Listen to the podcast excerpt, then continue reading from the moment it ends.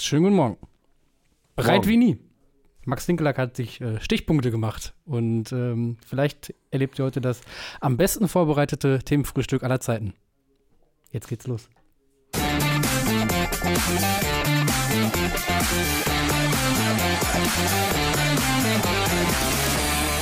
Moin.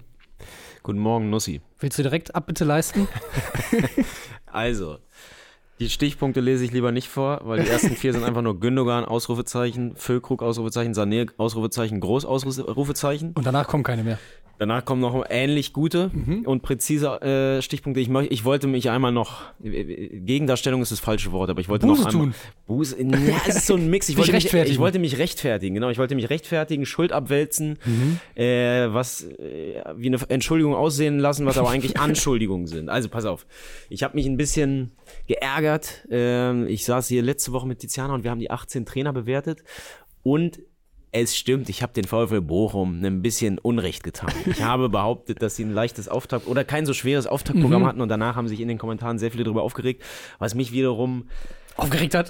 Nee, erstmal verunsichert hat. Na, natürlich haben sie recht, äh, das Auftaktprogramm des VfB Bochums war nicht so leicht. Das wollte ich hier nochmal Ja. äh, zugeben, äh, dass ich mich da geirrt hatte und nicht gut genug vorbereitet hatte. Ich hatte nur kurz geguckt und hatte gesehen, sie hatten schon gegen Augsburg gespielt. Das hat mir gereicht, um zu sagen, es war nicht so schwer. Das wollte ich hier jetzt nochmal zugeben. Da habe ich, äh, habe ich mich vertan. Es tut mir Ja. leid. Gleichzeitig muss man eben auch dazu sagen, wir, wir gewöhnen uns immer noch daran, dass die Ansprüche an uns hier so ähm, Gestiegen sind. gestiegen sind, was unsere Expertise angeht. Früher konnte man sich hier hinsetzen, noch lange Sich bevor wir hier bei YouTube filmen. waren, ja, sich selber mit dem Handy aufnehmen, irgendwas sagen, Lewandowski soll sich mal hier äh, die Super Bayern wieder Glück gehabt. So, das hat gereicht und die Leute waren happy und heute muss man irgendwie wissen, äh, wie, Gegen wen der, der VfL Bochum spielt. wie der 2-3-Aufbau von Letsch gegen RB Leipzig ausgesehen hat, Ah. um, um nicht öffentlich gedemütigt zu werden. Mhm. Nein. Äh, aber ja, ihr habt recht, der VfL Bochum musste schon gegen gute Gegner spielen. Ja, Hat sich aber auch als einziger von den Bayern richtig abschießen lassen. das Und stimmt. jetzt kommen wir nämlich zur Gegenrede. so. Gut war das trotzdem nicht bisher. So, und jetzt kommen wir äh, zum neuen Thema. Ich habe mich äh, heute hingesetzt, Mhm. habe mir notiert, wie der neue Augsburg-Trainer heißt. Und soll ich abfragen oder? Ich weiß nicht, wie man ihn ausspricht. yes oder Jess? Das, Das ist ist die, die eine Frage. Frage. Die, die große Frage ist für mich eher der Nachname. Törup, oder? Ja, keine Ahnung. Törup, okay. Also Ist ich, ja, find- ist ist ja schon meistens eher ein, äh, wird gelesen, wie man es, oder wird ausgesprochen, wie man es liest ungefähr. Ein paar Sonderbuchstaben. aber dann würde ich Torup sagen. ja? Ein Ö habe ich da nirgends gesehen. Vielleicht ist es das ähm, durchgestrichene Ö. Okay, das klären wir gleich oder ihr könnt es schon mal in die Kommentare schreiben, vielleicht äh, einfach als Lautschrift, damit wir gleich, wenn Ja. wir uns diesem Thema widmen, äh, nicht noch mehr Fehler machen. Aber ich würde sagen, als erstes nehmen wir mal noch ein bisschen äh, das Thema Nationalmannschaft mit hier in den Montagmorgen. Gestern wurde Absolut. ja schon ähm, drüber gesprochen, aber danach ging es vor allem um den Tag der Amateure, um den es wiederum morgen nochmal gehen wird. Der Nachklapp dazu kommt morgen. Ähm, und äh, wir können uns jetzt nochmal ein bisschen in die Tiefe begeben. Ja. Ähm, Tiefenanalyse, nachdem gestern schon mal die Oberfläche freigekratzt wurde, Genau. machen wir jetzt den Deep Dive. Genau, genau, und was wir vielleicht als erstes mal klären können, hast du ganz klare Gewinner, was diesen ersten Nagelsmann, die erste Nagelsmann-Partie angeht. Hast du Leute, bei denen du sagst, okay, Also so. ganz, ganz grob gesagt, schon fernab von Leuten kann man, glaube ich, sagen, die Offensive ist ein Gewinner, die Defensive vielleicht nicht so. Ähm, Okay. Und halt auch so die individuellen Feingeister, Freigeister, brillanten Fußballer, die es ja unzweifelhaft gibt, wie Leroy Sané, der eh in bestechender Form ist seit Wochen und das auch endlich mal konstant hält. ja, Äh, Florian Wirtz, eh und je, Jamal Musiala. Ähm, und das sind so, ne, finde ich, die drei hervorstechenden Namen ja. die für dieses Unkonventionelle stehen, was das deutsche Spiel auszeichnen kann oder was diese Fußballer auszeichnen kann. Ähm, ich fand es auch bei allen drei Toren irgendwie, hat man es gesehen, dass es waren irgendwie Einzelaktionen. Es war auch bei allen Toren irgendwie nochmal ein gegnerischer Fuß dazwischen. Das heißt, dass es nicht so glatt von vorne bis hinten durch war, sondern es war auch so ein bisschen der Faktor Zufall dabei. Und du hast halt aber halt auch bei all diesen dreien Spieler, das sind halt Spieler, wo der Faktor Zufall irgendwie auch in deren Spiel eine Rolle spielt, die halt ähm, für Überraschendes gut sind, aber eben auch vom Kopf her schnell genug sind, ähm, mit zufällig abgeprallten Bällen oder so noch was an, anzufangen. Einfach weil sie schnell im Kopf, schnell mit den Füßen sind. ja. Ähm, das fand ich halt bemerkenswert, weil es halt irgendwie bei allen drei Toren so der Fall war. Ähm, Würdest du weiteren Namen nennen? Mm, Na, ich wollte sagen, ich würde nochmal Unterschiede machen zwischen Musiala, Würz auf der einen und Sané auf der anderen Seite, weil ich fand Sané war nochmal ein, ein Level drüber, was mich Mhm. auch gefreut hat, weil er die Form, die er eben bei den Bayern aktuell hat, nahtlos gehalten hat, finde ich. Ja. Der ist nicht zu verteidigen zurzeit. Bei Musiala ist das ja ähnlich, ne? wenn der mal irgendwie sich aufdrehen kann und Fahrt aufnimmt. Der hat ja pro Spiel irgendwie zehn Aktionen, wo er einfach mal ein, zwei Leute äh, ins Leere laufen lässt und Ja. äh, in Situationen auftritt, die sonst auch mit vielleicht Ausnahme von Sané keiner kann. Ähm, aber auch wenn er jetzt ein Tor gemacht hat, was ja ein, was sehr, sehr, sehr gut ist, bestimmt auch für sein Selbstbewusstsein, dass er in der Nationalmannschaft mal getroffen hat, trotzdem oft noch ein bisschen zu ineffektiv, finde ich. Ähm, und ich fand Sané noch ein bisschen, bisschen zwingender. Ja, wirft die A89 auch an. Mich hat genervt, dass Musiala, und Sané zählt aber auch dazu, immer noch 12 Haken schlagen und antäuschen. Der Stürmer, in dem Fall Niklas Füllkrug, ähm, steht da in der Box und weiß gar nicht, wann er einlaufen soll. Also manchmal auch noch so ein bisschen Dribblings ins Leere und so. Das stimmt schon, wobei man halt sagen muss, man und da, das hat mich schon so ein bisschen an die Spiele der WM erinnert, wo es ja offensiv durchaus auch oft passabel aussah. Es war jetzt nicht so, dass sie bei der WM keine Torchancen hatten, äh, wenn man mal vor allem das Japan-Spiel nimmt. Ja. Ähm, ich finde, sie kamen ja schon oft zum Abschluss, aber das Ding ist, wenn du das jetzt wiederum mit den Amis vergleichst, die ja in der ersten Halbzeit auch die, die Abwehr wiederum ein, ein oder das eine oder andere Mal haben schlecht aussehen lassen, aber das, der Unterschied ist ja schon, dass die Deutschen in der Regel auf sehr gut sortierte Gegner treffen, die halt hinten erstmal abwarten und drinstehen und versuchen überhaupt nichts zuzulassen und dann zu kontern. Ja. Und da musst du halt auch einfach viel, viel häufiger einmal eins gegen eins irgendwas machen, sonst spielst du halt einfach immer nur Handball um den Strafraum rum. So. Und deswegen finde ich das immer, habe ich nicht so ein Problem damit, wenn Leute viel Meins eins gegen eins versuchen. Ja, schon. Und natürlich, das klappt dann nicht immer alles, Ja. aber es reicht ja, wenn es im Spiel drei, viermal klappt äh, und dadurch dann, dann äh, die Chancen erst entstehen. Deswegen, das finde ich nicht so schlimm. Ich finde trotzdem bei Musiala, das zieht sich so ein bisschen durch sein letztes halbes Jahr, auch bei den Bayern, er ist einfach nicht effektiv genug. Und klar, er hat jetzt ein Tor gemacht und das ist gut. Sané hat keins gemacht. Insofern äh, werden jetzt vielleicht auch manche sagen, das ist ja Schwachsinn.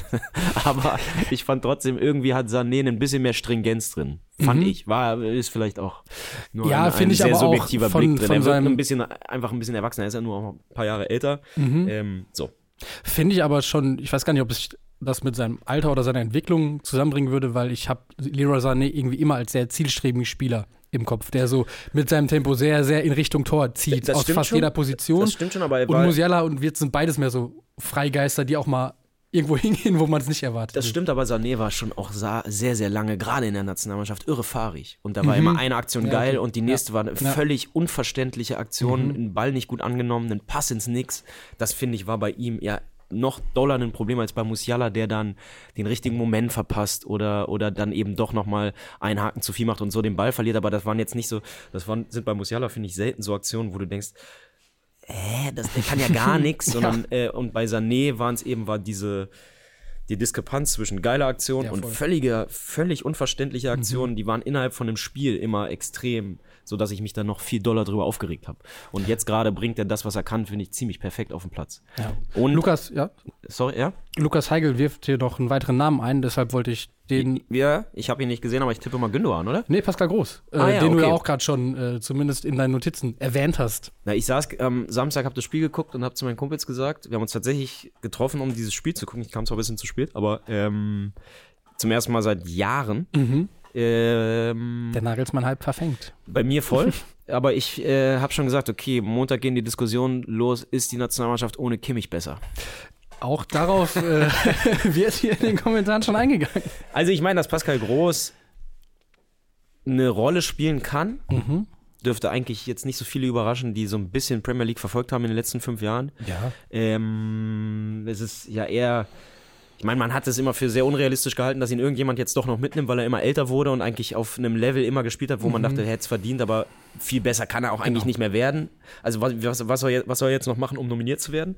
Ähm, er hätte schon deutlich früher mal eine Chance verdient gehabt und dann hätte man, finde ich, hätte man ja immer mal sehen können, ob er da eine Rolle spielen kann oder nicht. Jetzt äh, hat er das erste Mal, ich weiß nicht, war es sein erster Einsatz von Anfang an überhaupt? Ich, ich würde mal denken, oder? Ich glaube nicht, dass er vorher schon mal. Oder vielleicht das Völler-Spiel hat er auch von Anfang an gemacht, ne?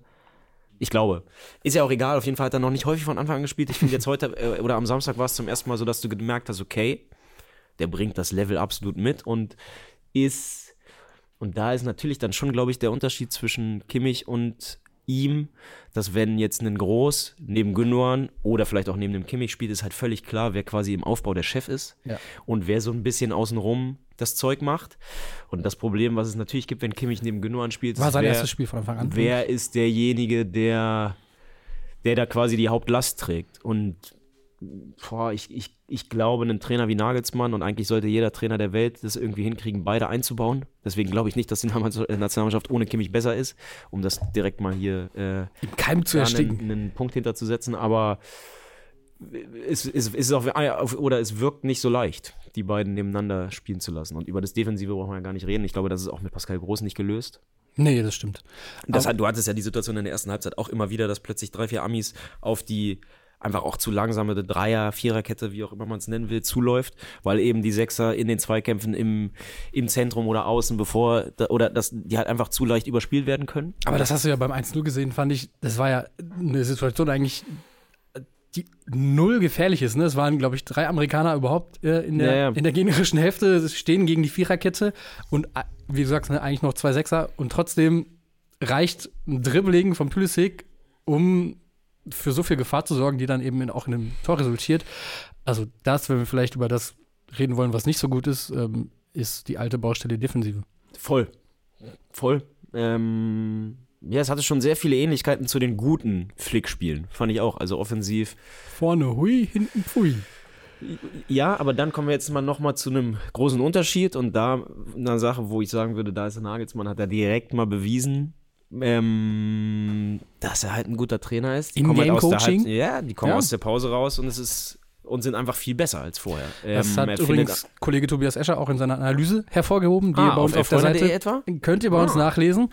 Äh, lohnt Super. sich auf jeden Fall, denn er spricht auch genau das an, was ja unter Flick auch eben ein Schwachpunkt war. Äh, Wechsel, die häufig verpufft sind, wenig Anpassungen, die gefruchtet haben und ähm, zweite Halbzeit dann ein bisschen weniger hochgepresst ähm, und dadurch so ein bisschen den, Amis auch den Zahn gezogen. Und ähm, halt er, das hat Julian Nagelsmann übrigens auch schon über sich selbst gesagt, dass er sehr gut darin ist, äh, während eines Okay. Spiels zu analysieren, was gut läuft, was schlecht läuft und dann eben dementsprechend anzupassen. Und ähm, das ist ja gerade für Turnierspiele, in denen ähm, es sehr wichtig, weil du eben nur wenige Spiele hast, um, Ja. um was zu reißen, ähm, echt Gold wert sein kann. Ja, also insofern, ich finde auch, da hat er die richtigen Schlüsse gezogen und Tobi Escher? den, Nagelsmann und auch ein Unterschied, weil wir gesagt haben, vorne Hui, hinten Pfui, es sah ähnlich aus, aber sie machen halt drei Tore. Und stimmt. das ist auch ein gravierender Unterschied. Und jetzt kommen wir nämlich noch zu einer, beziehungsweise anderthalb Sachen, die ich auch festhalten würde, die jetzt, finde ich, schon nach dem ersten Spiel relativ klar sind für Nagelsmann ist Gündogan der Chef. Das hat er jetzt auch, also Kapitän bleibt er, Ja, hat genau. äh, jetzt im ersten Spiel wirklich, wirklich, wirklich gut gespielt, so nah an Vereins Gündogan. Habe ich ihn ganz lange nicht in der Nationalmannschaft gesehen. Das, was man immer von ihm sehen wollte. Genau. Und ähm, wenn Nagelsmann das hinbekommt, wer da ist die Mannschaft schon mal ein Level besser. Mhm. Und auch danach, wie er über ihn geredet hat, ich, also äh, das war schon ganz schön Kuschelkurs so und ähm, ihn klar auch herausstellen irgendwie als den Spieler von diesem Spiel. Und das Zweite ist, dass du, dass spätestens jetzt auch klar ist, dass Deutschland einen Stürmer Nummer eins hat, an dem es auch bis zum Turnier, wenn nicht eine Verletzung dazwischen kommt, kein Vorbeikommen mehr gibt. Füllkrug ist gesetzt. Punkt. War er natürlich auch schon in den letzten Spielen so ein bisschen, hat man, hat man so das Gefühl, dass nach der WM oder er bei der WM ja der einzige Gewinner war, aber auch da hat er ja ähm, zum Beispiel das Japan-Spiel werfe ich Flick zum Beispiel immer noch vor, warum dann nicht Niklas Füllkrug gespielt hat. Punkt. Ähm, jetzt ist Niklas Füllkrug gesetzt und der garantiert halt Tore. So ein Ding wie das zweite, das 2-1, was das macht er halt. Und da, wenn da Musiala alleine vorm Tor Ja. steht, weiß ich nicht, ob der reingeht. Ja, er hat Und- allerdings auch ein paar Dinger versiebt so, und er hat schon ein paar Chancen mehr gebraucht als sonst vielleicht, um Hm, Weiß ich gar nicht, aber wichtig ist für mich in erster Linie, dass er klare Chancen bekommt, weil auch das war oft ein Problem, dass Deutschland zwar sehr, sehr viele Abschlüsse hat und immer so dreiviertel gefährliche Situationen, aber wenn Füllkrug spielt, gibt es immer auch klare Torchancen, finde ich. Und er hat auch immer klare Torchancen. Und dass nicht jeder drin ist, ist auch klar, aber wenn du halt pro Spiel drei Chancen bekommst, dann mach, das, das ist halt klar, macht er mal eins davon, macht er halt. Was man aber sagen muss, auch finde ich, zu Füllkrug ist, er ist halt auch ein Spieler, der halt dann diesen Kreativspielern wie Musiala, wie Wirtz und auch so einem Tempospieler wie, wie Sané natürlich unglaublich gut tut. Ähm, zum einen hat er genug Technik, um auch mal so einen Ball vernünftig prallen zu lassen, vernünftig ja. aufzulegen. Ähm, ja. Und aber eben auch, um dann halt die Kunst, die die anderen schaffen, so ein bisschen eben nicht brotlos zu machen, sondern äh, zu verwerten. So. Ja, und der bindet halt auf jeden Fall einfach immer zwei Verteidiger. Ja. Du kannst ihn halt nicht alleine in der Mitte stehen lassen oder eins gegen eins äh, auch eigentlich nicht so. Und auch das, finde ich, war was. Jetzt will ich nicht zu hochtrabend sein. Ich habe neulich schon Füllkrug so in den Himmel gelobt. Ähm, hier an gleicher Stelle. Ähm, aber ich finde es schon interessant. Der macht, finde ich, ein bisschen ähnlich, wie es bei Klose mal war.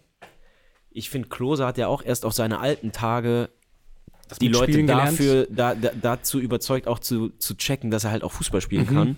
Und Klose war als Kombinationspartner auch irre, irre wichtig in den Zeiten, in denen Deutschland guten Fußball und erfolgreichen Fußball ja. gespielt hat. Und das ist was, was mir bei Füllkrug noch immer so ein bisschen unterm Radar läuft, dass er eben genau das, was du meintest.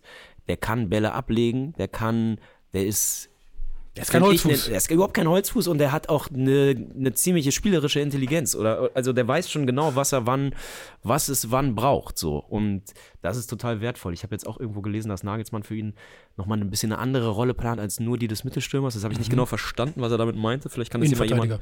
Nee, aber dass er die Rolle irgendwie anders ausfüllen soll. Ich mhm. weiß nicht genau, was, was damit gemeint ist, ob er sich eben noch häufiger fallen lassen soll oder was.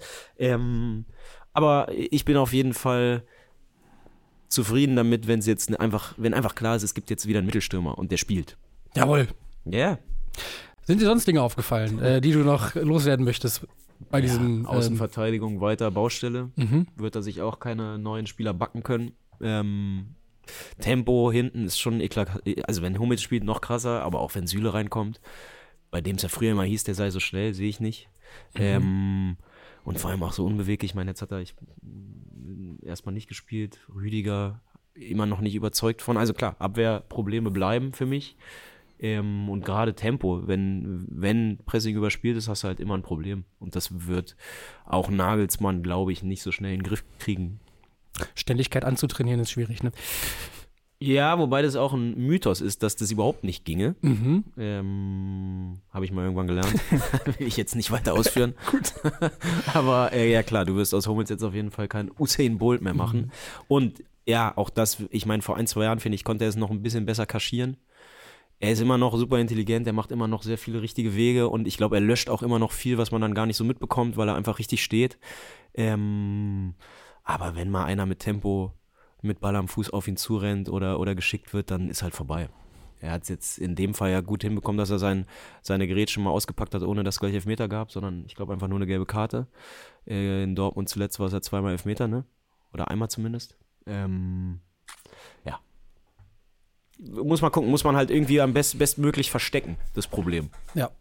Ähm, was ich noch spannend fand, war, jetzt ist ein bisschen weg von der Nationalmannschaft, von der Deutschen, war natürlich auch ne, die deutsche Nationalmannschaft zu Gast in den USA, im Gastgeberland der kommenden Weltmeisterschaft. Ähm, es wirkte schon auch alles so ein bisschen trashig, oder? Also so das Gesamtbild, ja. so diese, dann. Das äh, Stadion hat schon viel dazu beigetragen, einfach so eine Oldschool-Betonschüssel. Ja. Fand ich auch ganz geil. Ich hatte und überhaupt halt keinen Plan, wo die spielen am Anfang. Dieser graue Himmel und dann ja. aber diese bunten Regenjacken irgendwie. Ja, ja, ja, klar, es sah irgendwie witzig aus, fand und, ich auch. Ähm, vielleicht auch das als äh, kleiner Sneak Peek für das weitere Programm bei uns auf der Seite heute. Äh, unser geschätzter ehemaliger Praktikant und jetziger Kollege Jonas äh, war vor Ort.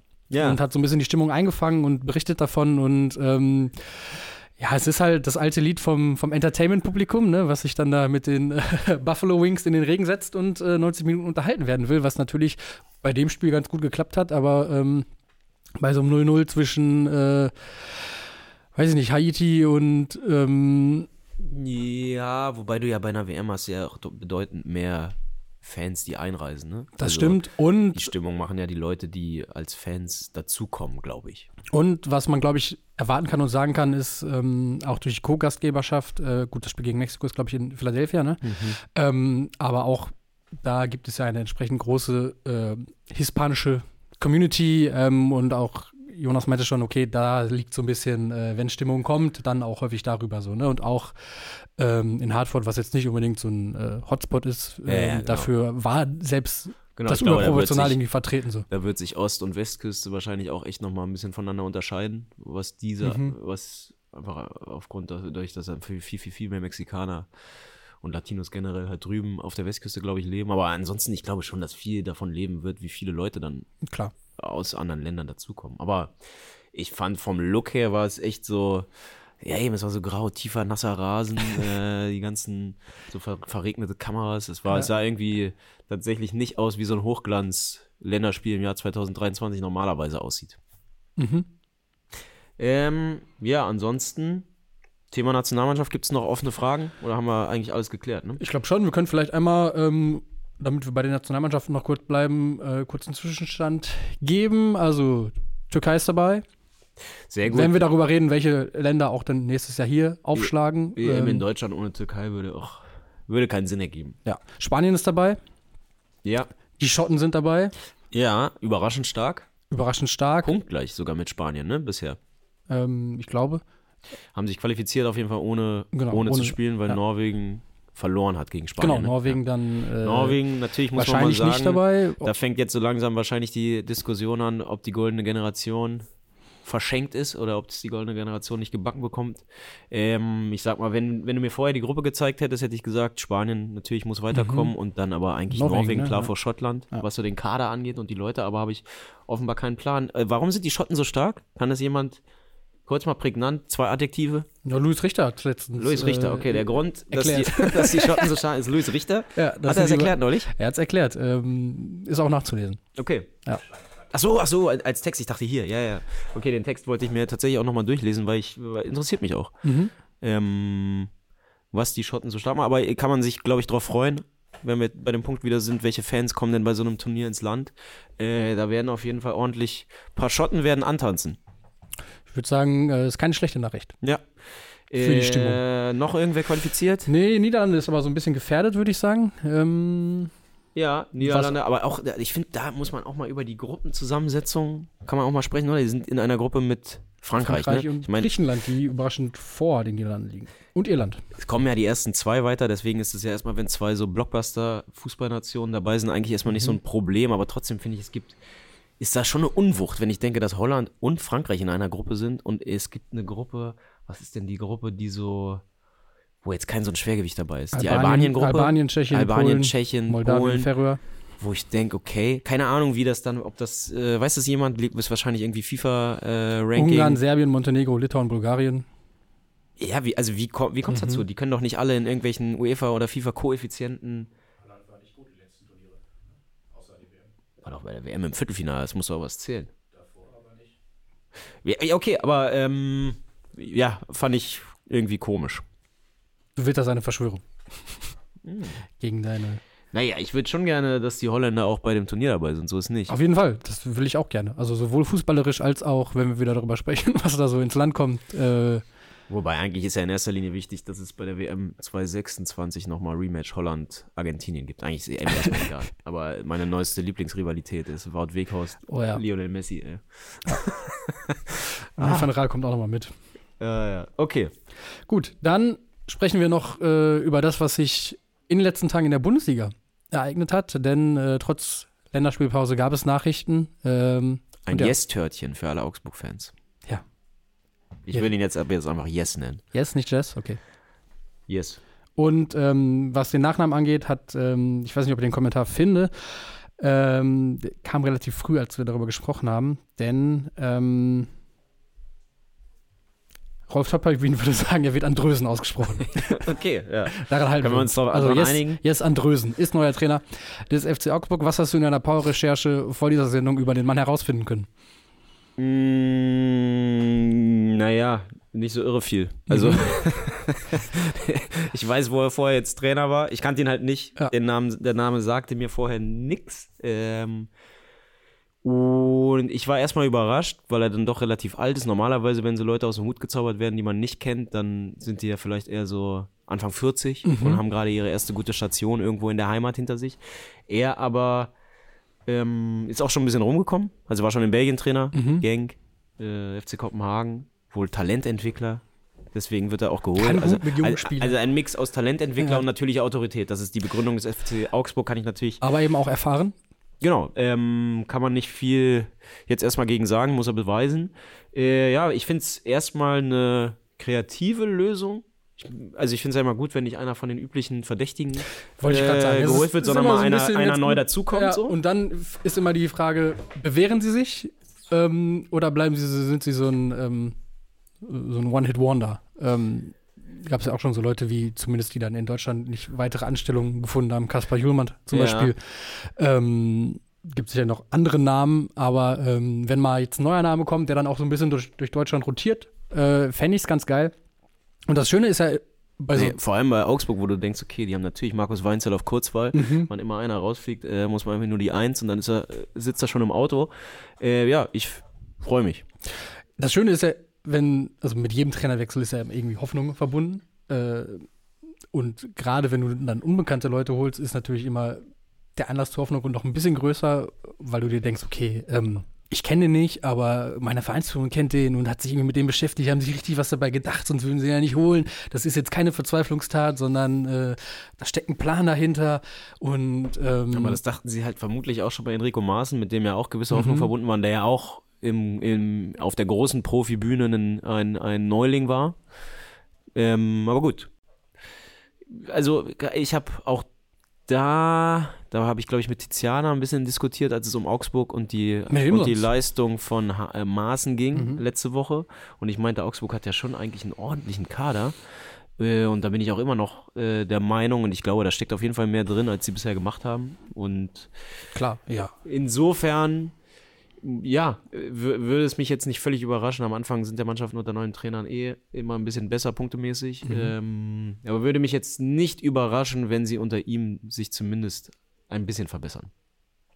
Aber viel mehr, Viel mehr könnt ihr uns jetzt nicht entlocken. Also wir haben äh, jetzt nicht, keine Videoanalyse vorbereitet seiner Spiele bei Midtjylland. Äh, und naja, er war eine. Weile, er hat jetzt aber äh, eine Weile nicht gearbeitet noch, ne? Ja, ich glaube, er war Kopenhagen war seine letzte Station äh, und dazwischen hat er sich wahrscheinlich weitergebildet und mit dem FC Augsburg beschäftigt. ist die Frage, ob er keinen Job gefunden hat oder, oder so ein Pep-mäßiges Sabbatjahr gemacht hat. mal hier hospitiert und äh, da mal reingeschaut. Ähm, Also, wir, wir halten fest, der FC Augsburg muss jetzt liefern und muss uns überzeugen, dass es die richtige Wahl war. Wenn ja, freuen wir uns, ähm, dass es einen neuen Trainer in Deutschland gibt. genau.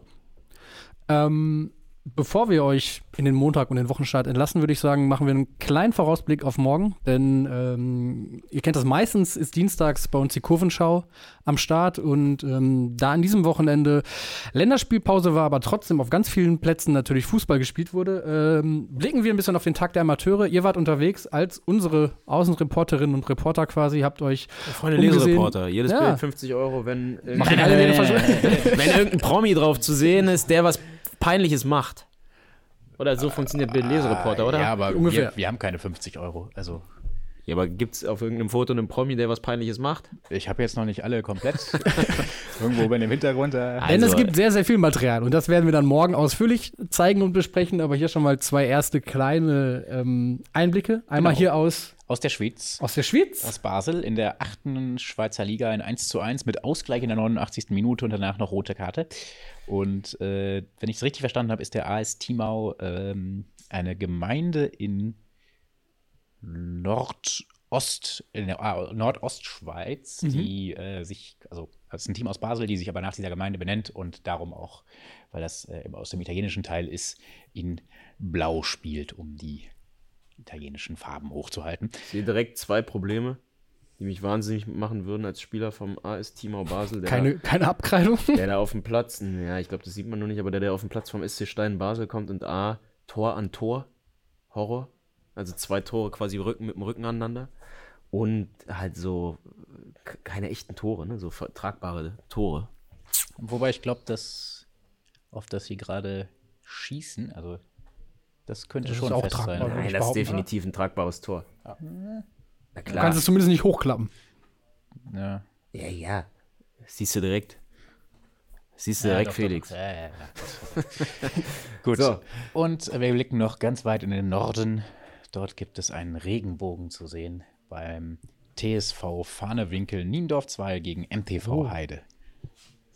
Ein Zeichen für Vielfalt. Ja, mal sehen, was die FIFA da macht. Gut.